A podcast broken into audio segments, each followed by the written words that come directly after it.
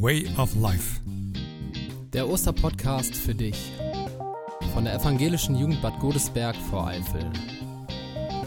Dieses Jahr mit dem Jugendkreuzweg getaped. Heute Station 5, umarmt. Heute mit Nele. und Tim. Eine gefühlte Ewigkeit ohne Umarmung. Nähe zeigen. Zuneigung. Schmerzlich vermisst.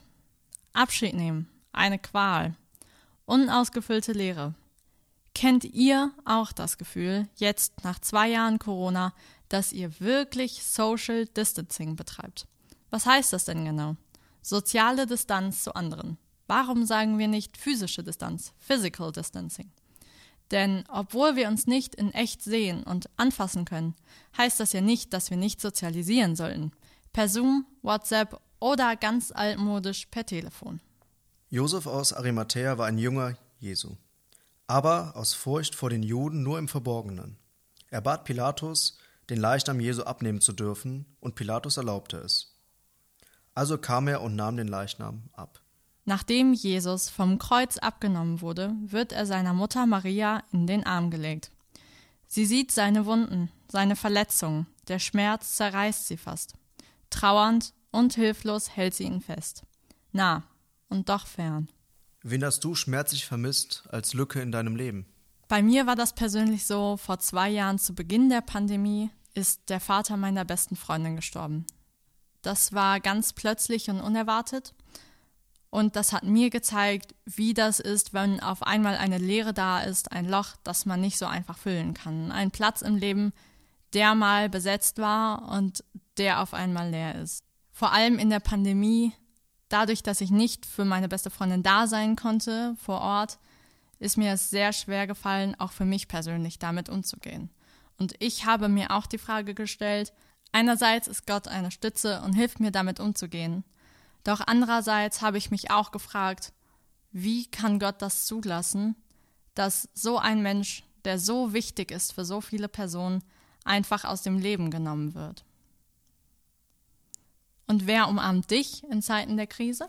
Also ich bin beruflich Erzieher und gleichzeitig auch Teamer in einer Kindergruppe schon über zehn Jahren, habe dementsprechend viele soziale Kontakte und wir hatten ein Theaterstück eingeübt, was bis November 2020 ging, also schon mitten in der Pandemie. Wir wussten auch, worum es geht, wir wussten ne, wegen Abstand halten.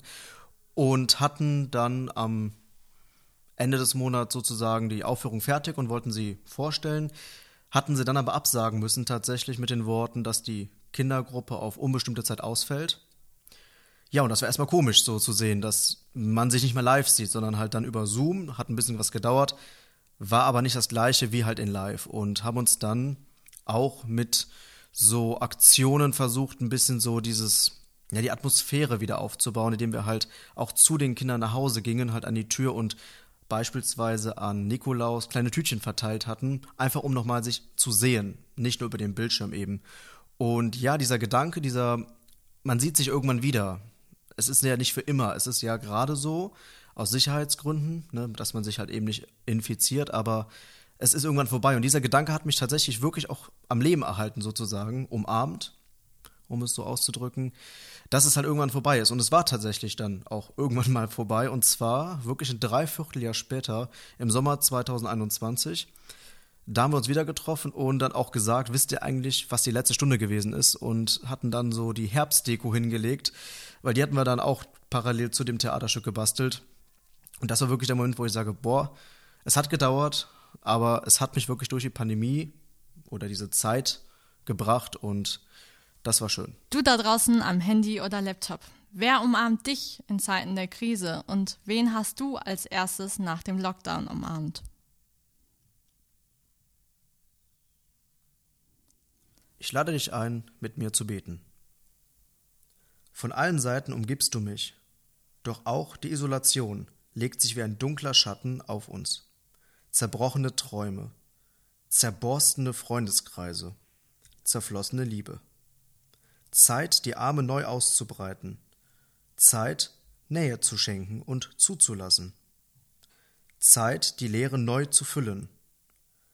Schenke uns deine heilsame Nähe, deinen Geist, uns mit dir und untereinander neu zu verbinden. Amen.